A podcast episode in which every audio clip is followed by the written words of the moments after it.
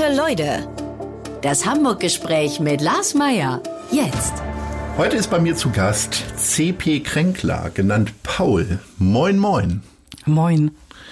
Du bist gebürtige Stuttgarterin, Fotografin, Künstlerin und lebst seit 2010 aus St. Pauli, pendelst aber zwischen Hamburg und New York und hast unter anderem einen Fotokalender über den Elbschlosskeller gemacht. Du bist jetzt gerade wiedergekommen aus New York, hast dort vier Monate gelebt und deswegen wollen wir heute nicht nur einen Hamburg-Podcast machen, sondern einen kleinen Hamburg-New York-Podcast. 2015, wie gesagt, hast du dort ein Jahr gelebt. Wie kam ja. es dazu? Man geht ja da nicht einfach rüber und lebt dort. Nein, aber es war ein bisschen, äh, äh, ein bisschen ähnlich war das tatsächlich so. Also ich bin brutal ins kalte Wasser gesprungen. Also eigentlich war es absoluter Wahnsinn, was ich gemacht habe. Äh, ich hatte die Idee, nach New York zu fahren und da als selbstständige Fotografin zu arbeiten. Äh, genau, und äh, das war dann schon der ganze Plan. Und der Grund war eigentlich ähm, tatsächlich der, dass ich irgendwie an so einem Punkt war beruflich, wo ich dachte, so irgendwie, irgendwie muss das ähm, ähm, weitergehen. Weitergehen ist der falsche Ausdruck, aber irgendwie brauche ich eine eine Veränderung. Veränderung, ja, genau. Ja. Genau, und dann, äh, meine Schwester hat eben fünf Jahre in New York gelebt und, und ich liebe diese Stadt und ich kenne diese Stadt und ähm, dann äh, habe ich halt wie wahnsinnig gearbeitet, Rücklagen gespart und habe mir ein Journalistenvisum besorgt und bin dann dahin gefahren. Wie viel genau. Vorbereitung hattest du dafür? Für New York? Ja. äh, also der Plan war, stand ein Jahr und dann habe ich drei Monate bevor ich geflogen bin, habe ich das Visum beantragt. Genau, und die sechs Monate davor habe ich einfach wie wahnsinnig gearbeitet und da davor hatte ich Diplom gemacht. Und da hatte ich auch wie wahnsinnig gearbeitet. Ja, und seit 2015 ich, ähm, ja. bist du jedes Jahr darüber geflogen für ein paar Monate? Genau, ja. Also ich habe dann, nachdem ich ein Jahr da gelebt habe, stand ich halt vor der Entscheidung, äh, ob ich da bleibe oder zurückgehe. Und äh, irgendwie konnte ich St. Pauli noch nicht loslassen. Und ich hatte ja, äh, also ich habe St. Pauli schon sehr ins Herz geschlossen. Ich hatte dieses Projekt über die Esshäuser und dann habe ich eine Kids-Porträtserie gemacht. Und ich bin dann mit, mit der Idee eigentlich äh, über den Abschlusskeller ein Projekt zu machen, für ein Jahr nach New York gegangen und hatte dort tatsächlich auch meinen Albtraum, dass Daniel, also der Inhaber vom Elbschlosskeller, auf äh, die Idee gekommen ist, den Elbschlosskeller zu, zu renovieren. Und ich komme aus New York zurück und das ist auf einmal so ein, so ein, so ein, so ein, so ein sauberer, schicker so ein Laden. Ja, ja, und er, er, ist so total stolz drauf und ich nur so, oh nein, was habt ihr getan? naja, ich bin nach einem Jahr zurück und habe ihn gefragt, so, hey, sollen wir nicht ein ernsthaftes Projekt zusammen machen? Und dann war er sofort Feuer und Flamme und dann habe ich mich da reingestürzt und aber in New York hat sich einfach wahnsinnig viel ähm, Positives für mich ergeben. Also ich hatte ja diesen naiven Plan da als ähm, Auftragsfotografin arbeiten zu können. Und der ist gescheitert, weil nämlich äh, New York mich auf einmal als Künstlerin gesehen hat. Und das ist irgendwie immer noch so, ein, so, so, eine, so, so, so eine Sache, die, die mich manchmal so staunen lässt, wo ich dachte so, ey, irgendwie, wie viele Leute kommen täglich nach New York und denken, sie wollen irgendwie sich da als Künstler etablieren. Und ich bin mit so ganz kleinen Plänen hin und ja, und jetzt arbeite ich da seit fünf Jahren als Künstlerin und verdiene auch mein ganzes, äh, das, äh, das äh, allermeiste Geld tatsächlich im künstlerischen Bereich eine kleine Galerie, vier Ausstellungen hatte ich. Und ähm, ja. Du kannst dich aber für keine der beiden Städte entscheiden. Das ist brutal schwer. Nein, ich kann das nicht. Ich bin schon wieder, also weil jetzt halt Corona war halt äh, einfach so ein krasser Einschnitt.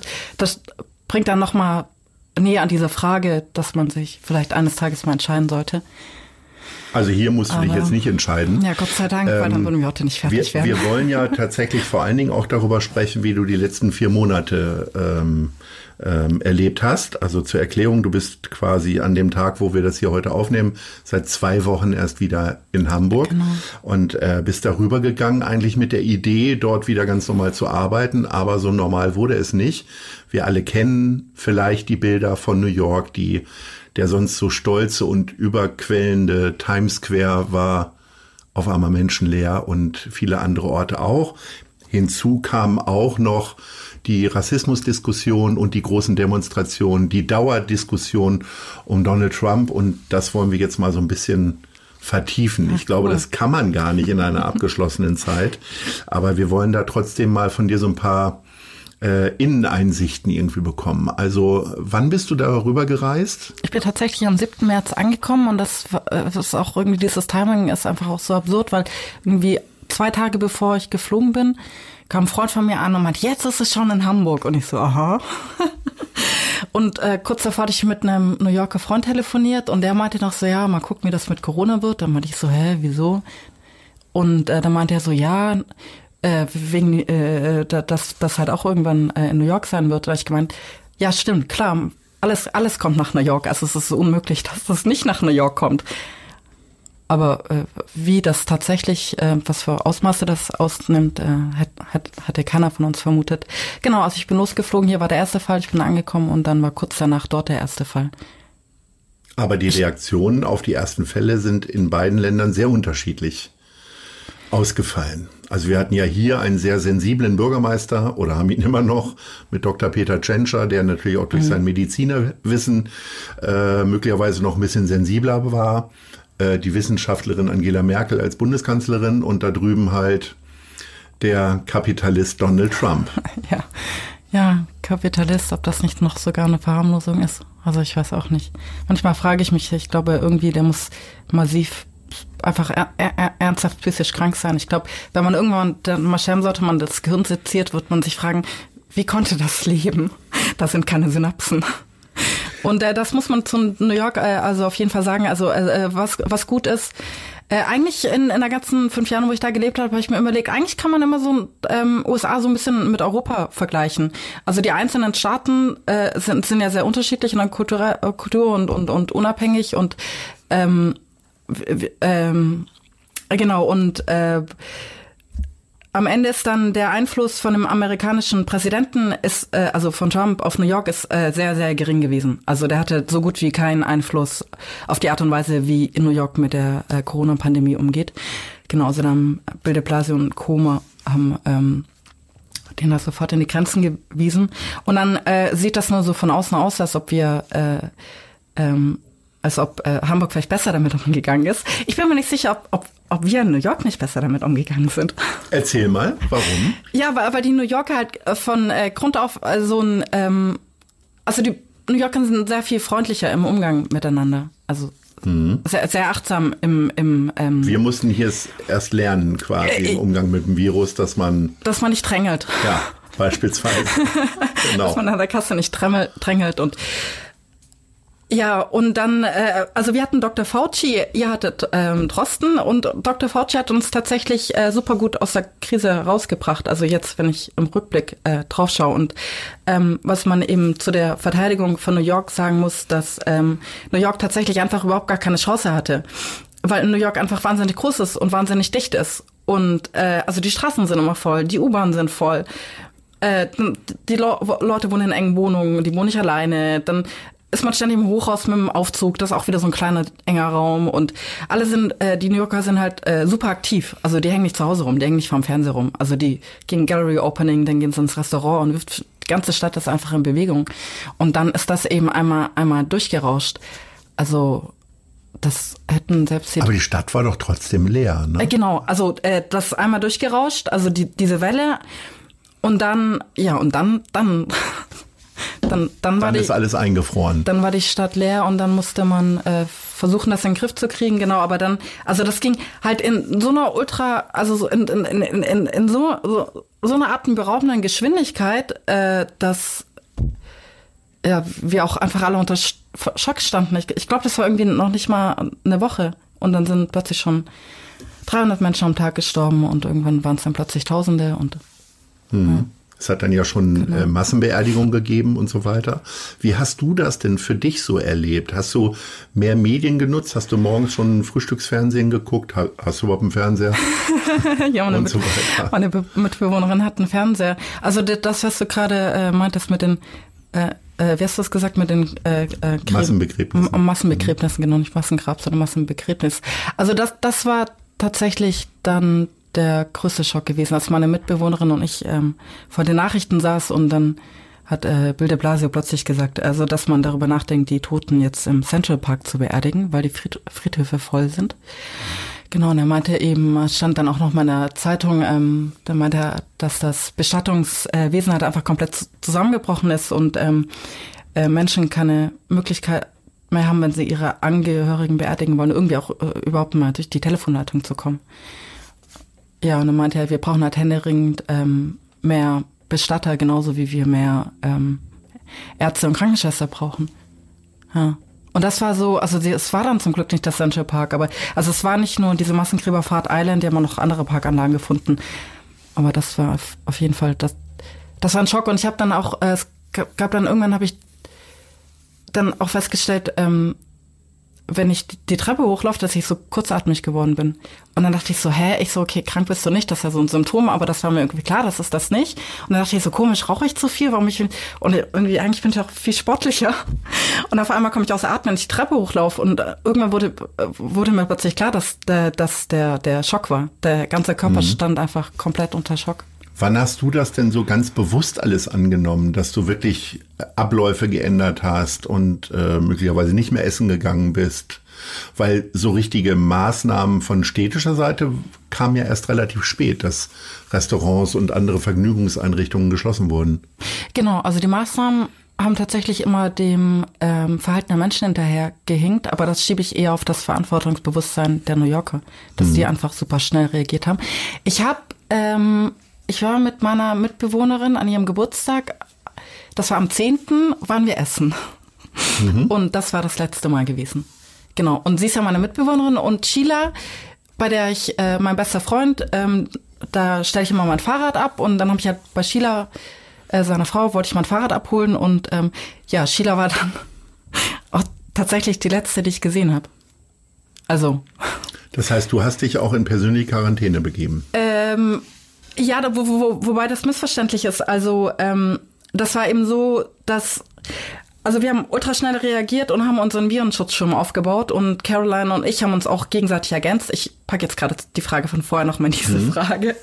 Und wir hatten dann zum Beispiel so, so, eine, so, so, äh, so eine Virenschutzzone am Eingang. Da haben wir so einen kleinen Desinfektionstisch aufgebaut und alles, was in die Wohnung gekommen ist, wurde erstmal desinfiziert und dann mhm. halt 20 Sekunden Hände waschen. Und dann haben wir meistens irgendwie, ähm, also ich habe entweder den Schlüssel desinfiziert oder halt einfach ins Waschbecken geschmissen und mit heißem Wasser abgegossen. Und wir haben uns dann gegenseitig auch so gut ergänzt. Jeder hatte andere Ideen. Mir wurde irgendwann klar, Moment, wir waschen die ganze Zeit Hände und wo geht das hin? Das geht ins Waschbecken. Also habe ich mir angewöhnt, irgendwie dreimal am Tag das Waschbecken mit heißem Wasser auszuleeren. Und äh, wenn wir einkaufen gegangen sind, was wir nur noch alle zwei Wochen gemacht haben oder alle drei Wochen, ähm, weil wir halt uns nicht in geschlossenen Räumen aufhalten wollten. Also der, der komplette Einkauf ist auch erstmal in die Spüle gelandet und wir haben den halt mit ähm, Seife abgewaschen. Echt? Ja. Okay.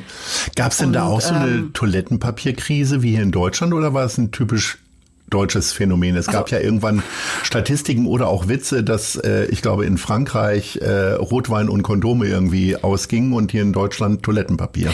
Gen genau, also äh, äh, da, da mussten meine Mitbewohnerinnen auch nicht total lachen. Ich habe ihr das erzählt und also bei uns war das so, äh, wir sind re relativ schnell auf Wasser umgestiegen. Nicht, weil das Klopapier aus war, sondern weil wir dachten, sei, wir haben keinen Bock einkaufen zu gehen, ganz einfach. Und ähm, genau, deswegen verstehe ich dieses äh, Klopapierproblem noch nicht mal im Ansatz. Und was halt den Rotwein und die Kondome angeht oder dieses Horten an sich, äh, da hat meine Mitbewohnerin hat dann halt auch nur den Kopf geschüttelt und hat gesagt, äh, wir sind New Yorker, wir horten nicht. Äh, wie sollen wir das machen? Wir haben kleine Wohnungen. Wir haben mhm. kleine Wohnungen. also New York, er hat keiner die Möglichkeit irgendwie jetzt noch hier kurz anfangen rumzuhorten. Vielleicht für die Leute, die noch auch, nie in New York ähm, waren, äh, auf wie viel Quadratmeter wohnt ihr beiden denn da?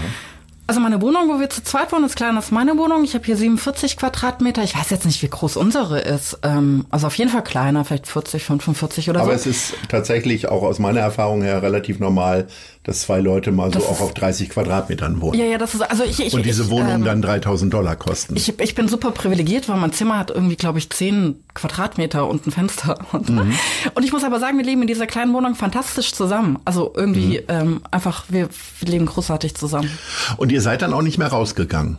Quasi. Also immer also, wenn ihr eure Einkäufe gemacht habt, ab, wart ihr die, auf die, diesen die, 35 hab, ähm, Quadratmeter. Nee, die habe ich übernommen. Mhm. Also weitgehend war, ähm, also es gab halt so verschiedene Schockmomente und einer der Schockmomente war relativ am Anfang ähm, als mir klar wurde, meine Mitbewohnerin hat Asthma und meine Mitbewohnerin ist überhaupt einer der wichtigsten Menschen in meinem Leben. Wir leben seit fünf Jahren zusammen. Ich habe noch nie mit jemand so lange zusammen gewohnt. Sie ist irgendwie wie eine Schwester für mich und wir haben mhm. wahnsinnig viel zusammen geteilt und dann kam das so plötzlich wie so ein Schlag. Ich so, scheiße. Sie hat Asthma und äh, da dachte ich so, verdammt, also ich will nicht die sein, äh, die das nach Hause bringt und dann, ähm, also habe ich am Anfang halt brutal aufgepasst wegen äh, meiner Mitbewohnerin und deswegen habe ich auch die Einkäufe übernommen, weil ich dann nicht, also weitgehend, weil ich nicht wollte, dass sie einkaufen geht. Ja, ähm, Genau, jetzt habe ich irgendwo den Faden verloren. Du bist dann einkaufen gegangen. Ach so, die Frage war ja, ob wir, und ihr seid genau. aber Also habt ihr so sie- Spaziergänge gemacht? genau, das also- haben wir ja dann hier immer gemacht. Also sie ist weitgehend zu Hause geblieben. Und äh, ich, ich, ich war super viel unterwegs. Also ich habe dann immer mein, also ich ähm, liebe es so oder so in New York Fahrrad zu fahren. Ich habe dann immer mein Fahrrad genommen und bin einfach durch die Stadt gefahren. Und äh, genau, das Fahrrad, Fahrrad war halt einfach perfekt, weil irgendwie man ist raus, man ist in der frischen Luft, man ist in Bewegung, es kommt einem auch keiner zu nahe. Automatisch, also das so. Und ähm, genau, und das war auch der Moment, ich musste mich ja dann entscheiden, ob ich da bleibe oder zurückgehe. Und dann habe ich so abgewogen und, und habe dann festgestellt, so, also es ist ja, ist ja nicht nur Corona, sondern dass ähm, ähm, ich äh, selbstständige Künstlerin bin. Und also äh, mir war von der ersten Sekunde klar, dass es einfach äh, brutal werden wird, wirtschaftlich. Und dann meine Mitbewohnerin ist in derselben Situation und ich so, ey, ich will, ich will das nicht alleine durchstehen, auf gar keinen Fall.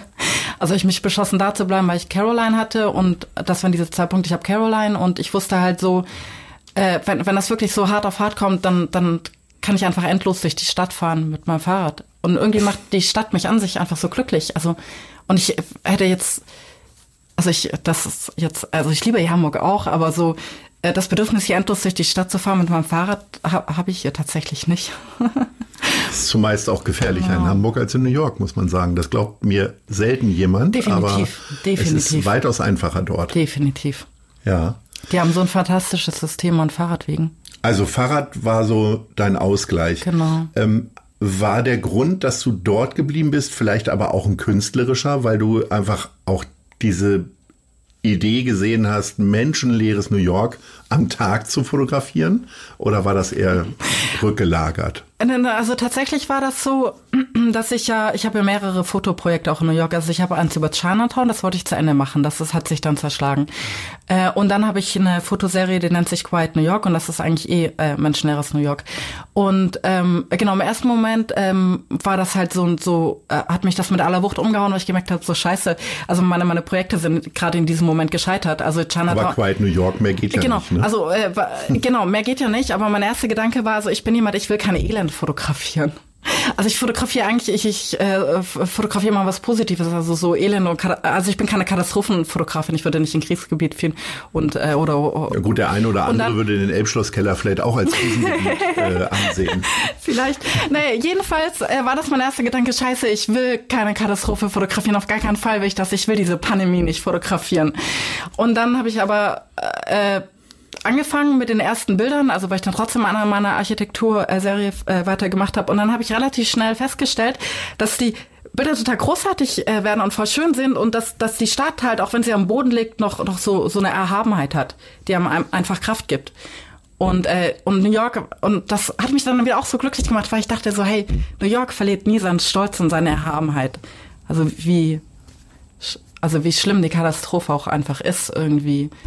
Ja. Sind da ja auch Und- gut geübt. Also auch durch die Ja. Börsenabstürze Ende Ja, der ja. Nullerjahre, aber vor allen Dingen natürlich auch 9-11. Ne? Ja, also 9-11, genau, und dann äh, gibt es ja auch die alltägliche Katastrophenübung. Also die haben ja Das reine Überleben. Tatsächlich- Nein, also das tatsächlich auch, das tatsächlich auch, das trainiert extrem. Und aber so, so, so, so Sachen wie, die haben jeden, jeden Winter einen Blizzard, da bricht alles zusammen, da gibt's keinen Verkehr mehr. Also da kann keiner mehr fahren, es ist dann ein Meter Schnee, also da bricht regelmäßig immer alles zusammen. Ja, aber Also, mein Eindruck ist, ja, so dass das maßlos gewohnt. übertrieben wird. Also es ist immer der Jahrhundertsturm und es ist immer der Jahrhundertschnee, der dann da kommt. Äh, und so wild find, Also du empfinde hast- ich das dann hast immer du gar mal einen nicht. Blizzard erlebt? Ja. Aber es, das Problem ist ja, dass, oder der Punkt ist ja, dass New York von der ganzen Infrastruktur her nicht ganz so modern aufgebaut ist. Ne? Also die haben Überland Stromkabel und so weiter. Ja, ja, ja, da ich- bricht dann immer alles gleich zusammen. Ich, ich muss auch grinsen. Also als ich das erste Mal da war, war ich ein bisschen überrumpelt und dachte, das ist das Zentrum der kapitalistischen Ich hatte Welt. tatsächlich Ganz schön meinen ersten Blizzard habe ich tatsächlich beim ersten Mal dort erlebt, als ich da war. Aber das war war das im Februar 1993. Ah, okay. Das war eine Riesenkatastrophe für die Stadt und ich habe wirklich gedacht, Hä, was ist denn hier los? Wieso bricht hier alles zusammen? Genau, bei dem Blizzard, den ich erlebt hatte, äh, also ich war da so naiv gewesen und dachte halt auch, ja, die übertreiben alle immer. Und dann hatte ich so den Plan, ich laufe jetzt zu Traded Shows, das ist so, und der da beim Flatiron Building und dann mache ich so meine Frühstückseinkaufe und dann, dann werde ich das äh, Flatiron im Schneesturm fotografieren. Na gut, und dann bin ich ja so losgelaufen und ich habe eine Stunde gebraucht, äh, bis ich über, überhaupt über der Williamsburg Bridge war, was eigentlich 15 Minuten dauert. Und das wurde immer schlimmer. Und da war ich auf der anderen Seite, äh, was halt eine endlose Zeit gedauert hat. Und hat mir eine Freundin mitgeteilt, ab 16 Uhr ist Fahrverbot. Und ich dann so, und dann habe ich festgestellt, das hat ja auch gar nichts mehr offen und ich wäre niemals zu Trader Shows gekommen und, und das Laufen wurde halt immer schwieriger und dann habe ich es tatsächlich die, geschafft, die allerletzte Bahn zu kriegen und man konnte aber schon kaum noch die Stufen runtergehen. Und ich kann sein, dass diese Blizzards unterschiedlich sind, aber das war halt tatsächlich so, dass am nächsten Tag mein, äh, beim, mein Fahrrad hat nur noch der Sattel rausgeguckt. Also man kann sich dann eben definitiv einfach äh, nicht mehr fortbewegen. Und die sind auch unterschiedlich. Also meine Mitbewohnerin meinte mal, sie war an Weihnachten bei einer Freundin und da musste sie drei Tage bleiben. Weil Tja. Blizzard kommt. Also Wir wollen mal zu unserer ersten äh, Rubrik kommen. Die Lieblinge für dich, Paul. Und zwar, wir machen das diesmal in New York und in Hamburg. Welches ist deine Lieblingsbar? meine Lieblingsbar. Also in New York ist das ganz klar die Beauty Bar und in Hamburg ist das die Taverne. Welches ist deine Lieblingstanzfläche? Meine Lieblingstanzfläche gibt es in Hamburg leider nicht mehr, das war die Cobra Bar. Und in New York äh, tanze ich überall, wo mein Freund, äh, mein Freund Ramsey auflegt. Das ist meine Lieblingstanzfläche. Welches ist dein Lieblingsrestaurant? Mein Lieblingsrestaurant in Hamburg ist das La Kuchnia, russische Küche, und äh, in New York ist das Chinatown. Ganz Chinatown Ja, ist eine Küche leid. für dich. Ja. Okay. Nein, das Schöne ist, dass es unterschiedliche Küchen sind, aber Ja. genau. Welches ist dein Lieblingsmuseum? Mein Lieblingsmuseum sind natürlich die Deichtorhallen, das äh, Museum für Fotografie in Hamburg und das Museum of Modern Art in New York. Natürlich. Ja. Welches ist deine Lieblingsgrünfläche? Meine Lieblingsgrün, Grün, ich ja schon mit amerikanischen Einschlägen. Planten und Blumen in Hamburg und äh, ähm, hier ähm, der Marble Cemetery in New York. Oh, okay. Was ist denn die Beauty Bar? Was kann ich mir denn darunter vorstellen? Das, was es heißt? Also wird man, säuft man sich die Leute schön oder gibt's da, gibt's da, gibt's da noch Beauty-Anwendungen zu den Getränken? Das ist eine gute Idee, aber die, die, New- Yorker äh, muss man sich tatsächlich nicht schön saufen. Die sehen irgendwie immer gut aus, Ja. auch, auch wenn sie keinerlei äh, Schönheitsidealen entsprechen. Die haben so diesen Stolz, dass sie einfach immer gut aussehen. Und die Beauty Bar heißt, äh, Beauty Bar war das früher mal so ein ähm, ähm, Friseursalon gewesen ist und die haben halt die Einrichtung drin gelassen, haben das aber so scherzhaft mit aufgenommen. Also das Heringedeck ist dann äh, nicht, nicht ein Schnaps und ein Bier, sondern Bier und einmal Maniküre und dann kann man sich so die Nägel lackieren lassen. Was Tolle auch Idee. von heterosexuellen Männern stark frequentiert ist. Hast du manchmal auch die Idee, dass ähm, Ideen, die du da so mitbekommst in New York, dass das hier auch mal in Hamburg passieren müsste? Manche Sachen kommen ja so rüber und manchmal verstehe ich das dann einfach gar nicht. Irgendwie hört sich das doch auch nach einer vernünftigen Idee für Ja. St. Pauli an. Irgendwie. Ja, eigentlich schon. Ja, das stimmt. Man, ich glaube, da fällt mir jetzt auf die. Also ich finde, von der Mentalität sollte ein bisschen was hier rüber schwappen. Das würde Das mich sehr toll. freuen. Ja. Ja. Sag mal, ähm, wenn du in New York bist, was fehlt dir am meisten von Hamburg und umgekehrt? Also äh, von Hamburg die, die Menschen. Ja, obwohl die so gramelig Also die, sind. die und Menschen, also die Menschen, die mir, die, die mir nahestehen, Ja, an, den, an okay. Mhm. denen mir viel liegt. Und, äh, und dann, genau, das war auch noch ein Grund, da zu bleiben äh, bei der Corona-Krise, weil ich festgestellt habe, so alles, was ich liebe, äh, ist gerade überhaupt nicht mehr zugänglich für mich. Also ich kann nicht mehr bei Frank Otto ins Separé ins Stadion, also äh, St. Pauli Spiele, das, das, gehen, das ja. äh, war's dann. Und Hafengeburt, also alternative Hafengeburtstag, so wo die Punker ja so ein bisschen im Windschatten vom großen Hafengeburtstag fahren, das äh, fällt dann auch weg. Und ins Onkel Otto kann ich auch nicht mehr gehen. In den Elbschlosskeller kann ich mich auch nicht maßlos betrinken. Und ja, Was haben die beiden Städte denn gemeinsam? Außer, dass sie beide quasi am Meer liegen. Also, Auch wenn ich, anders. äh, genau, äh, das ist eine große Gemeinsamkeit, weil nämlich die, äh, die, das ist eine, äh, über Jahrhunderte eine enge Verbindung gewesen. Also ganz Amerika wurde besiedelt, besiedelt über die Auswandererroute Hamburg-New York. Mhm. Genau. Und aber konkret zu der Frage, also wenn ich ja vorher so gemein war mit der, das mit der Mentalität hier mal so ein bisschen was rüberschwappen sollte, Mhm. ist es äh, am Ende des Tages trotzdem eine Verbindung, dass äh, beide Städte sehr durch Weltoffenheit gekennzeichnet sind. Und ich glaube ja an historische Prägung.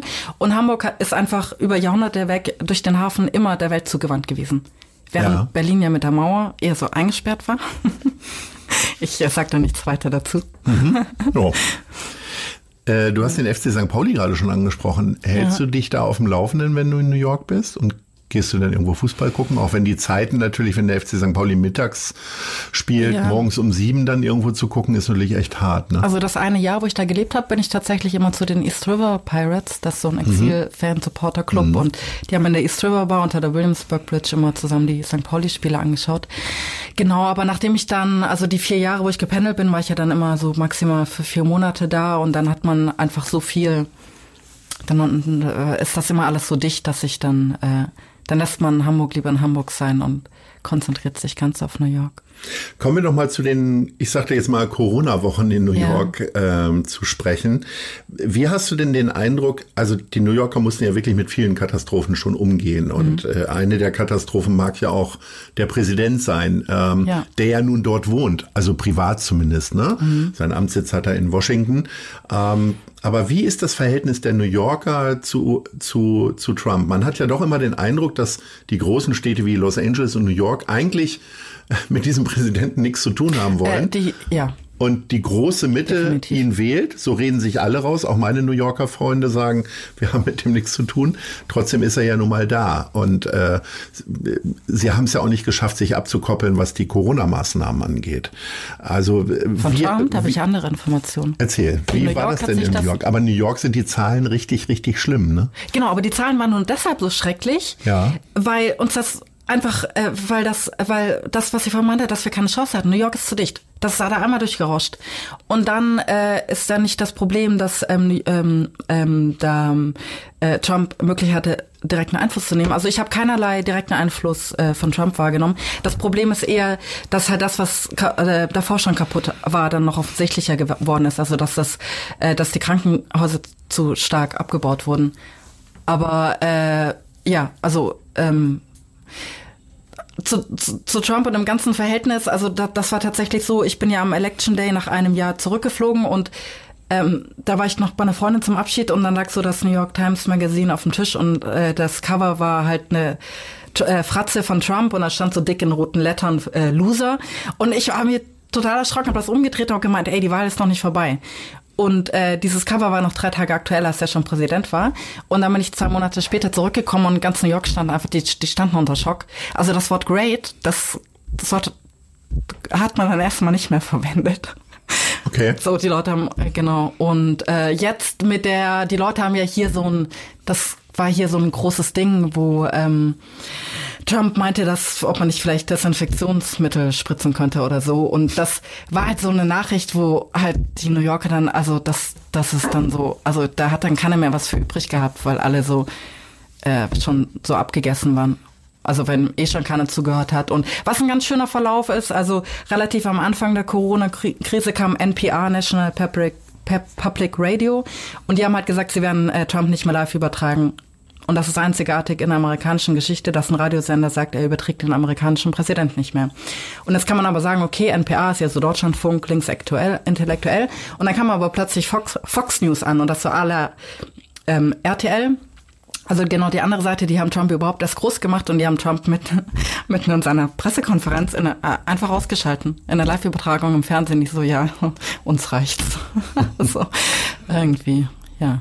Also, Kommen wir mal von Trump zu sympathischeren Menschen, Ja. nämlich die Fragen der anderen Leute.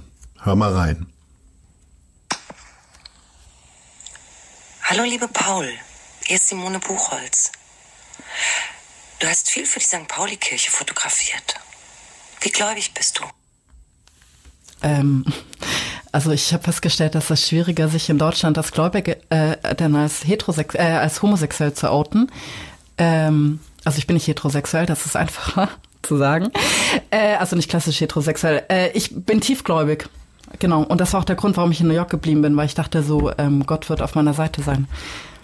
Das äh, sagt man in Deutschland aber nicht so einfach. In New York ist das, äh, würde einem niemals irgendjemand schief anschauen.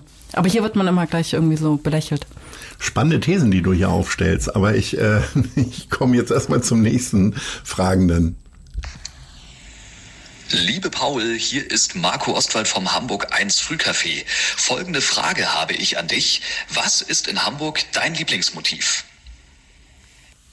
Mein Lieblingsmotiv? Ja. Das ist St. Pauli. Ich liebe St. Pauli, weil St. Pauli ist. Du denkst immer groß, ne? Ja, ich, Man das denkt tut eigentlich, mir leid, ich okay, kann nicht klein ist es denken. jetzt nur die Davidwache? Nee, du nimmst gleich Nein, das ganze St. Stadtteil. Pauli. Ja, das ist so, das äh, äh, St. Pauli ist so mein kleines New York in Hamburg. Ich will noch mal auf deine These zurückkommen, dass es einfacher ist, seine ähm, sexuelle Ausrichtung äh, bekannt zu geben als den Glauben. Ist es, äh, empfindest du das wirklich so? Ja, definitiv. Ich weiß noch nicht, ich glaube, Sigi hat das selber mal gesagt. Ja. Sieghard Wilm, der Ja, St. Pauli-Pastor, genau. mit dem wir beide ja befreundet sind. Ja, großartiger Mensch. Ich habe mich auch sehr gefreut, also jetzt, wo ich mich ja geoutet habe, als er mir mal geschrieben hat, dass er jeden Mittag um zwölf äh, für uns betet. Und das hat mir unglaublich viel bedeutet. Auch dieses für uns, also nicht nur für mich, Du meinst geoutet, weil du so gläubig bist. Das hast du ihm auch vorher nicht gesagt. er, er, er weiß das tatsächlich. Okay. ja, genau. Und gehst du dann in New York auch in die Kirche? Dann habe ich immer noch nicht geschafft, unglaublich. Ich äh, bin ja auch nicht so der der der, der Kirchgänger. Ich äh, also ich ich kann Sachen nur richtig machen und nicht halb und so. Ich fahre dann immer ein paar Tage in Kloster und dann nehme ich äh, viermal am Tag an den Stundengebeten von der Mönchen, Mönchen da und das ist halt viel ernsthafter. äh, Ernsthafteres Beten, weil man, weil man halt auch nur betet und nicht so, man hat nicht diesen Frontalgottesdienst vor, vorne steht der Pastor und hinten die Gemeinde und Du bist ja nun ohne den Virus wiedergekommen. Ja, Gott Ähm, sei Dank. Ja. Hat das deinen Glauben noch gefestigt? Also hat dich das irgendwie Nein, auch nein, nein, bestätigt das in nicht. irgendeiner Form? Also so naiv denke ich nicht. Sondern eher, dass ähm, äh, die ähm, tatsächlich, also ich äh, äh, ähm, bin da sehr dankbar dafür. Dankbarkeit ist übrigens ähm, immer eine gute Sache, ob man jetzt Gott dankbar ist oder dem Leben. Auf jeden Fall. Ähm, also ich bin unglaublich dankbar, dass mich das äh, in New York äh, eingeholt hat, weil ich äh, meine Mitbewohner an einer Seite, an meiner Seite hatte und ohne meine, also ohne Caroline wäre ich, ich wäre untergegangen. Und äh, das war meine einzige Chance, meine berufliche Existenz zu retten. Wie hast du das gemacht in einer Zeit, wo du ja nun aktiv gar nicht fotografiert hast? Genau, doch, doch habe ich. Also ich habe wie wahnsinnig gearbeitet. Aber Das, nicht als ähm, Auftrag, meine ich. Also nicht Foto gegen Geld, sondern Foto und vielleicht Genau. irgendwann mal ein Projekt daraus. Genau, aber das ist ja generell immer so, äh, wenn man als Künstler arbeitet, dass man irrsinnig viel arbeitet und irgendwann der Moment kommt, wo man dann relativ viel Geld auf einmal verdient, aber man hat davor irrsinnig viel gearbeitet und also Caroline und ich, wir haben auch jeden Abend so zur Uhr geguckt und so, oh Gott, das ist schon sieben.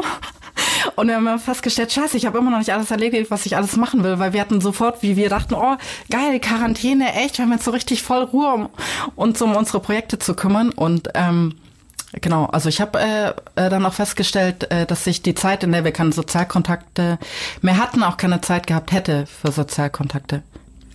Du hast ja gerade erzählt, dass du auch schon eine Ausstellung in New York hattest, also Ja. dort ja auch arbeitest. Fühlt sich der Erfolg oder die Arbeit dort drüben anders an Ja, als weil- hier? Äh, ja, das ist wie schwarz und weiß. Also man bekommt da unglaublich viel Wertschätzung. Mhm. Und also ich will jetzt nicht sagen, dass man jetzt in Hamburg keine Wertschätzung kriegt, aber es ist schon, ja, es ist äh, schon ganz anderes. Aber ich meine, du bist ja hier schon auch eine Berühmtheit, ne? Also Ja, äh, durch die. Menschen im Elbschlosskeller, das ist ja zumindest in Kunst- und Kulturkreisen ja schon auch eine sehr eindrucksvolle Geschichte gewesen. Ähm, hast ja auch schon ein, zwei Sachen in der St. Pauli-Kirche ausgestellt, hast die Essohäuser, quasi den Ausverkauf von St. Pauli sozusagen dokumentiert, also schon sehr beeindruckende an. Sachen gemacht. Mhm. Und trotzdem hast du das Gefühl, dass sich der Erfolg in New York anders anfühlt? Ja, weil ich einfach dieses, also, ähm, ähm, also New York, das ist halt äh, die, die, äh, also die, die trinken ja Kunst mit der Muttermilch. Die haben völlig anderes Verständnis für Kunst als die Hamburger. Also, oder ja, weil diese, es ist ja keine Stadt so von der Kunst geprägt wie New York. Ich meine, alles, was in, in der zeitgenössischen Kunst ähm, wichtig ist, hat dann irgendwie so Ende letzten Jahrhunderts in New York den Anfang genommen, so Andy Warhol, die Factory und so weiter, Street Art, irgendwie kommt ja alles aus New York. Genau, und deswegen, und sind ja unglaublich viele Menschen auch berühmt geworden. Deswegen ist das denen einfach viel, viel näher. Ich war mal bei einem Typen, der, der hat echt tatsächlich im, äh, bei, bei der Renovierung so, so einen Andy Warhol-Druck gefunden. So, das passiert halt in New York. Schwupp, Millionär. ja, genau. Das passiert halt, weil der da gearbeitet hat und irgendwann mal angefangen hat und dann ging halt mal was verloren oder jemand hat was vergessen, weil, genau. Ja, und hier die Ausstellung, die ich in der St. Pauli-Kirche hatte über den Erbschlosskeller, also die, also in, ähm, in New York hätten die, ähm, das ganz anders verstanden. Ja, bisschen tiefer. Also Okay. Du hast zwar gesagt, du wolltest. die Deutschen konsumieren viel bei so Ausstellungen. Die gehen hin und konsumieren. Ja. Genau. Und bei da hat man viel mehr das Gefühl, dass sie, dass sie so verstehen äh, oder so. Ich tut mir leid, ich kann es nicht in Worte drücken, irgendwie. ausdrücken. Ausdrücken, ja. Äh, kommen wir nochmal auf die leeren Straßen. Ja. Ist da was Besonderes entstanden? Du hast ja erst gesagt, du wolltest kein Leid fotografieren, aber hast doch Genau. trotzdem tüchtig Genau. Quiet New York doch genau, genau. Ja, oder? also mir kam dann irgendwann der Gedanke, okay, äh, du wirst zwar äh, halt kein, kein Elend und keine Katastrophe fotografieren, aber du hast jetzt Ge Gelegenheit, mal die Orte ohne Menschen zu fotografieren, die du sonst nicht ohne Menschen fotografieren kannst. Und dann habe ich ähm, habe ich eben festgestellt, dass die, dass die Bilder halt keine Katastrophe zeigen, sondern die Erhabenheit. Und äh, mit den leeren Straßen muss man dazu sagen, also so wirklich leer waren die ja nie. Es war nur so, man konnte halt tatsächlich darauf warten, dass sie leer werden. Und das ist schon krass. Und äh, dann gab es aber Orte wie zum Beispiel Chinatown oder das Financial District, äh, die waren tatsächlich phasenweise komplett ausgestorben. Und dann, also es gab dann immer wieder Momente, zum Beispiel äh, am Anfang vom Lockdown, ich stand am Broadway und plötzlich liegt der Broadway Menschen leer vor mir. Also mir ist echt vor Angst mein Herz stehen geblieben, weil ich dann immer so ein sensibler bin und immer so ganz groß denke und ich so scheiße. Ähm, äh, ich sehe dann sofort die, die ganze globale Dimension. Also mir ist dann in dem Moment klar, was das bedeutet. Erstens, dass äh, also der, der leere Broadway steht für alles. Da, da, den Zusammenbruch der, Mensch, der Wirtschaft, irgendwie die Zehntausende, die gestorben sind und alles. Ja. Was ist denn das beeindruckendste Foto, was du in der Zeit fotografiert hast? Ist es der Broadway? Vielleicht ist es tatsächlich mein Lieblingsbild, ja, weil ich das auch noch zur Rush Hour fotografiert habe. Und hast du denn immer eine Kamera dabei? Ich meine, das ist ja normalerweise dann auch eine ganz schöne Ausstattung, wenn man so ein Ja, ja, ja, ich, Objektiv ich bin, und so dabei hat. Ja, ich habe so eine schwere Kameraausrüstung.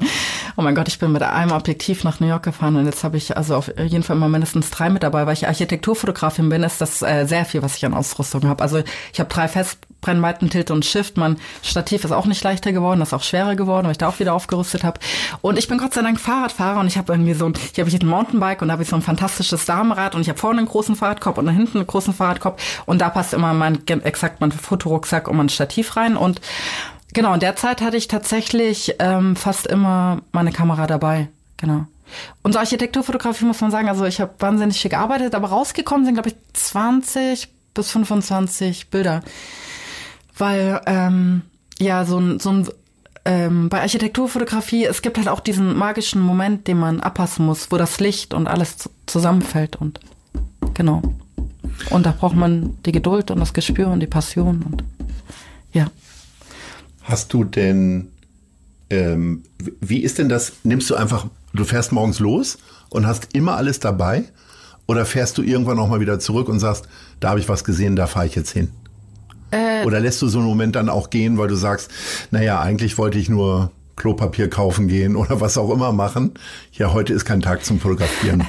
Also wenn ich zu Trader Shows gefahren bin, habe ich tatsächlich meine Kamera nicht mitgenommen, weil ich meine zwei Fahrradkörbe komplett äh, äh, mit ähm, jeweils zwei, also insgesamt vier Tüten voll hatte. Nur zur Erklärung, Trader Joe's ist quasi Aldi da drüben. Genau, also das es gehört zum Aldi-Konzern. Aldi, genau. Und ähm, der ist dann nicht an jeder Ecke wie ein Starbucks oder Genau. ähnliches, sondern ich glaube, den gibt's dreimal oder so, glaube ich. Äh, jetzt mittlerweile oder? sind noch mal ein paar aufgepoppt. Ich glaube, es Ja. Mhm. sind fünf in Manhattan. Also ich brauche jetzt, äh, ähm, früher habe ich eine halbe Stunde mit dem Fahrrad gebraucht, jetzt brauche ich ähm, 15 Minuten mit dem Fahrrad zu Trader Joe's. Mhm.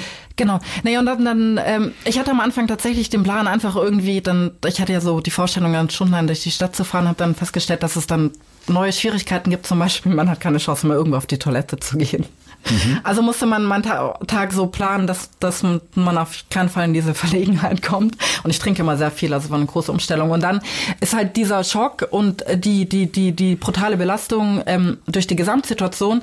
Also ich äh, war körperlich ganz, ganz schön am Ende, vor allem weil ich dann auch, ich bin ein Gesundheit, also ja, also ich war körperlich phasenweise äh, ähm, ziemlich am Ende, deswegen war das immer so zwischen irgendwie mit dem Schock klarkommen, irgendwie versucht noch einen klaren Gedanken zu fassen, dann wieder weiter zu arbeiten, Kopf oben behalten, nach vorne schauen, positiv bleiben irgendwie.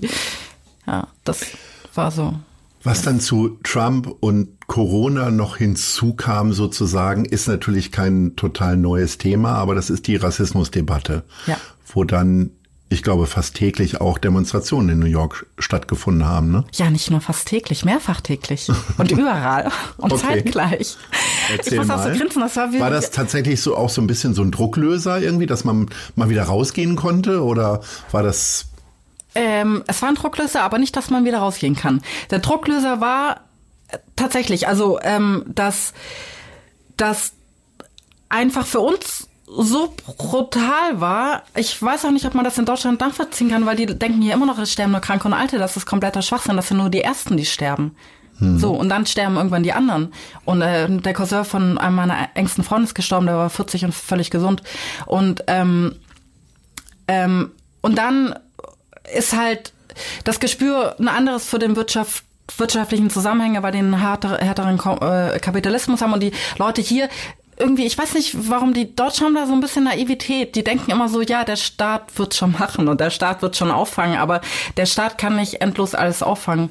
Und das äh, haben halt die New Yorker nicht. Also die, die, die, die, äh, das war halt wirtschaftlich, menschlich und alles einfach so brutal, äh, dass, dass die Leute einfach festgestellt haben, so, ey, wir haben die Scheiße durchgemacht, äh, wir werden jetzt keine Ungerechtigkeit mehr akzeptieren.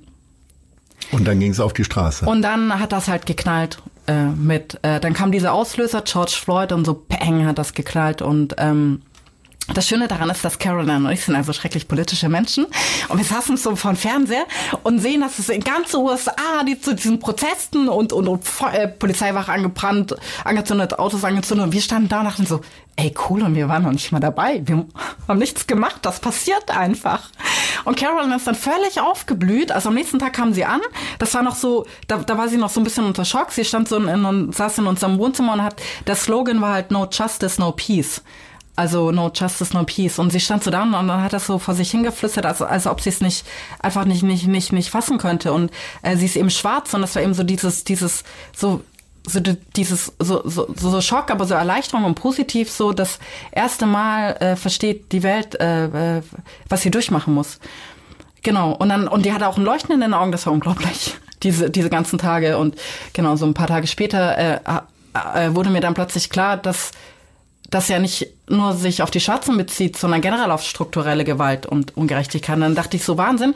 Und das hat so, das, das war so ein, so ein magischer und schöner Moment. Ich stand, ich stand so auf dem Dach und habe geraucht, habe so auf die Kulisse von Manhattan geschaut und dachte so Wahnsinn. Das allererste Mal in meinem Leben steht die breite Masse, also wirklich die breite Masse, die auf und verschließt nicht mehr die Augen für strukturelle Gewalt. Und es tut mir leid, die breite Masse tut das, also hat das bisher gemacht. Und ähm, wahrscheinlich wird das Panel irgendwie auch wieder zurückkippen, aber das äh, wird halt für immer stehen bleiben. Also diese, diese Erfahrung, dass tatsächlich die breite Masse aufgestanden ist. Und das ging so weit, dass äh, New York, äh, wir hatten eine Curfew. Das, das äh, fasziniert mich immer noch. Das kam ja auch überhaupt nicht in den Medien. Ich musste das Wort erst lernen. Curfew bedeutet Ausgangssperre, also die haben uns eingesperrt. Ab, ab 20 Uhr durfte keiner mehr aus dem Haus. Niemand mehr, und zwar nicht wegen Lockdown oder äh, Infektionsgefahr, sondern weil die real Angst vor dem Aufstand hatten. Und äh, ich bin dann tatsächlich mit meinem Journalistenvisum durch die äh, Kontrollen gekommen. Und das war äh, nach dem Broadway, da war dann der Broadway noch harmlos, aber ich war dann so in Manhattan und dann wirklich ganz Manhattan, da waren nur noch Polizisten, dann gab's so eine Handvoll Krawallkids, so in Fünfergruppen, die sind das rumgelaufen und, und man kam sich so vor wie im Spiegelkabinett, an jeder Straßenecke hat man irgendwie wieder denselben gesehen und Manhattan war auf einmal auch so klein, weil wirklich ganz Manhattan leer war. Da war ja wirklich niemand mehr. Zwei Journalisten habe ich gesehen und, äh, glaube ich, drei Anwohner Genau, und dann haben wir irgendwann diese Krawallkids dann auch mal so eine Barrikade zusammengeschoben und dann waren plötzlich alle Kleingruppen zusammen. Und die Po- Polizei hat sich ewig Zeit gelassen. Irgendwann kam sie mal an und ist dann so durch die Barrikade gefahren. Und ich hatte dann so, so gemischte Gefühle. Auf der einen Seite ich Angst näher zu gehen, weil ich brutal Angst vor der äh, New Yorker Polizei habe und äh, also vor der Polizei, also vor denen, also nicht so, äh, das ist ein anderes Level als hier. Also ich so Gott, also genau und ähm, Hast du das denn auch fotografiert? Nee, das hab ich Oder ist das in dem Moment einfach nicht dein Nee. Thema dann? Nee, das ist nicht mein Thema. Und da hatte ich äh, einfach auch Angst vor der Polizei, obwohl mich das ja dann als Journalistin gezeigt hätte. Aber irgendwie ist Angst ja auch nicht immer so ra rational. Und dann war es aber auch so, dann kam halt auch so äh, die, die Hamburger Sozialisation. Also ich stand dann schon noch da und dachte so, ach niedlich. Also äh, brennt da so eine kleine Barrikade. Also so irgendwie dann auch irgendwie so ein bisschen niedlich, wenn man hier Wie ist denn das mit Rassismus aus St. Pauli? ähm, ist das vorher irgendwie ein Thema gewesen mal? wo du hättest protestieren müssen, einschreiten müssen? Oh, ich hatte so einen schönen Moment. Und zwar, also Caroline ist ja unglaublich aufgeblüht und Ramsey, äh, mein Freund Ramsey ist irgendwie irgendwie ähm, pessimistisch gewesen und ich weiß auch nicht. Leider bin ich dann gefahren. Ich hätte mich gerne noch mal länger mit ihm unterhalten, aber es war halt auch, äh, der hat viel durchgemacht. Also sein Bruder war auch im Gefängnis und ist gestorben und sowas wahrscheinlich alles nicht passiert wäre, wenn er äh, nicht schwarz gewesen wäre. Genau. Und der meinte halt so, ja, das sei das erste Mal, dass, dass halt Weiße für ähm, Schwarze demonstrieren. Mhm. Meine Mitbewohnerin hat das anders gesagt. Sie hat gemeint, it's the first time since the 60s, also das erste Mal seit den 60ern, dass äh, Weiße für uns, äh, also in der ersten Reihe stehen. Und da habe ich gemeint, so, oh, Moment. In meinem Stadtteil, in meiner Kirche hatten wir 300 äh, Lampedusa-Flüchtlinge, die alle schwarz waren. Und die ganze Stadt hat gegen die Stadtregierung gekämpft, bis die, äh, äh, dass die nicht abgeschoben werden dürfen und so weiter. Riesenlangen Text. Und dann habe ich gemeint, und ich habe Freunde, die fahren aufs Mittelmeer und die ziehen schwarz aus dem Wasser. Und wir sind alle weiß. Und, und er stand, saß so da und hat mir zugehört. Also der Text war sehr viel länger als der jetzt. Und dann war ich so fertig und dann schaut er mich an und meint einfach nur so, I'm so touched. Also ich bin so gerührt. Und das mhm. hat ihm so viel bedeutet. Also das, also das ist so viele Jahre her, aber da ist dann so ein schwarzer Mensch in New York und dem bedeutet das unglaublich viel, dass unsere Stadt äh, für diese 300 schwarzen Flüchtlinge gekämpft hat. Ja. Ja. Das Bis liebe ich übrigens. Das sind die Punkte, die ich liebe in Hamburg. Dass Hamburg äh, dann doch immer sofort geschlossen ist. Also auch wie bei G20. Also irgendwie so ein Gefühl. Also ja. So. Bist du eine andere Paul in New York als in Hamburg? Oder umgekehrt? Ja, das ist total faszinierend. Man hat so unterschiedliche Persönlichkeiten. Also die New Yorker Paul ist sehr viel selbstbewusster, glücklicher, unbeschwerter. Ja. Und in Hamburg immer das Gegenteil oder gibt es hier auch positive Aspekte, die sich hier herausarbeiten? Ah, Habe ich auch positive Seiten in Hamburg. Muss jetzt mal in mich gehen. Ähm, also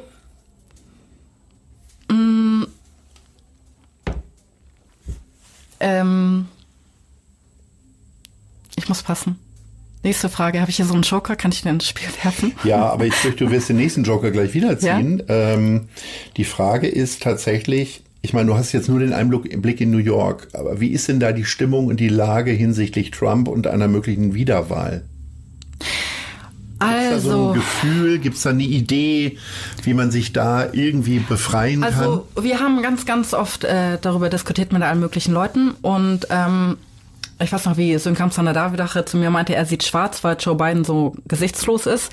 Dann habe ich so mit meinen ähm, New Yorker Freunden darüber geredet und das könnte tatsächlich ein Vorteil sein, dass er so gesichtslos ist, weil ähm, äh, weil der, weil das so ähm, der kleinste gemeinsame Nenner, dann kann irgendwie jeder Ja sagen, dass dann kein, keine Ecke, keine Macke. Also das, das bei Hillary Clinton hatten zu viele, zu viele Sachen auszusetzen, also und keiner hat ihr vertraut. Und also es war ja so, dass niemand daran geglaubt hat, dass er überhaupt Präsident wird. Deswegen ist es jetzt schwierig, wieder in dieser Situation. Das ist immer das, was den New Yorkern so Angst macht. Okay, wir sind wieder, wir glauben definitiv nicht dran, aber wir kennen die Situation schon, uns ging schief. Und ähm, es ist aber schon so, dass Corona, also ich habe ich hab in den USA keine, keine, keine Rückendeckung mehr erlebt. Also Caroline meinte auch, dass die Trump-Supporter, die sie kennt, also die trauen sich auch nicht mehr zu sagen, dass sie überhaupt mal äh, den, den befürwortet haben. Mhm. Und in meiner Wahrnehmung, wie ich auch so die Medien da wahrgenommen habe, wie ich das verfolgt habe, ist, ist der, der Kreis unglaublich klein geworden. Und das äh, ist irgendwo irgendwie so tiefste Provinz, aber es gibt ja leider viel Provinz in äh, New York. Und dann ähm, auch die, also auch wenn man jetzt genau hinguckt, also die äh, ich Nee, so wie ich das wahrgenommen habe, also haben sich eigentlich ähm, die große Mehrheit hat, hat sich von ihm abgewendet. Ja. Mhm. Und da macht er ja diese fantastischen Wahlkampfveranstaltungen, wo er so, so ganz viele Menschen so in einem Raum und, und ohne Schutz, äh, also ohne Masken und alles. Und, und dann habe ich mir, also habe ich gedacht, so, ja, ich meine, ähm, weiter so. Am Ende gibt es dann also die Vernünftigen überleben, die Trump-Wähler sterben. Das ist es ist hart. jetzt sehr sarkastisch, es tut mir leid, aber ja, äh, ja ähm, mir auch. Äh, sag mal, die äh, Fotos von Quiet New York. Ja. Wird es die erst in New York in der Ausstellung geben oder hier in Hamburg? Ja, da hatte, ich ja, da hatte ich ja schon drei Ausstellungen in New York. Ja, aber die, keine, die äh, ähm, tatsächlich jetzt die aktuellen von den Ach so, die, New York die. Die, äh, genau, da muss ich mal gucken, ob ich einen neuen Namen dafür finde. Ähm, ja, das äh, bleibt spannend. Ich werde die auf jeden Fall an das Museum of the City of New York schicken, hoffentlich nächste Woche, weil die hatten schon Interesse am Chinatown-Projekt. Hui. Ja. Sehr schön. Wo siehst du denn Hamburg in fünf Jahren? Und die nächste Frage kannst du dann auch schon gleich beantworten. Hamburg in fünf Jahren. Puh, also, äh, also ich sehe für Deutschland definitiv schwärzer als für USA. Also, weil USA, das ist Wahnsinn, was die äh, von Gas gegeben haben in, ähm, mit Reformen nach den George Floyd-Protesten. Also ich habe das mal so ausgedrückt, die, die neue Welt erneuert sich gerade, aber die alte bleibt irgendwie immer noch die alte. Äh, und die Leute, ja, wischen hier, also die, also da, da, da geht man halt viel mehr in die Tiefe. Interessante Aussage Ja. jetzt nochmal zum Schluss hin. Ähm, wo siehst du dich denn in fünf Jahren? Erneuerung, Bewahrung? Also ich habe ja tatsächlich, also für, für, äh, ich, ich, ich hoffe, ich habe nicht recht. Ich sehe St. Pauli gerade definitiv definitiv sterben und ähm, also dann wird der Zeitpunkt gekommen sein, wo ich äh, in New York bleibe. Ja. St. Pauli darf nicht sterben. Nee, aus darf vielen nicht, Gründen. auf gar Vor allen Dingen, Fall. dass du uns auch hier erhalten bleibst, liebe Ja. Paul. Das war unser Gespräch. Ja, Eine kleine. Sonderausgabe von dem Hamburg-Gespräch, diesmal über Hamburg und New York. Herzlichen Dank. Ich bedanke Ich wünsche mich. dir äh, eine wunderbare Zeit hier in Hamburg, eine wunderbare Zeit demnächst wieder in New York und Ahoi. Ja, ahoi. Dankeschön. Das war Gute Leute Das Hamburg-Gespräch mit Lars Meier. Von der Gute-Leute-Fabrik Szene Hamburg und 917XFM. Folgt dem Hamburg-Gespräch als Podcast auf allen bekannten Streaming-Plattformen. Und die nächste Ausgabe gibt es natürlich auch wieder hier bei 917XFM, Hamburgs Musiksender.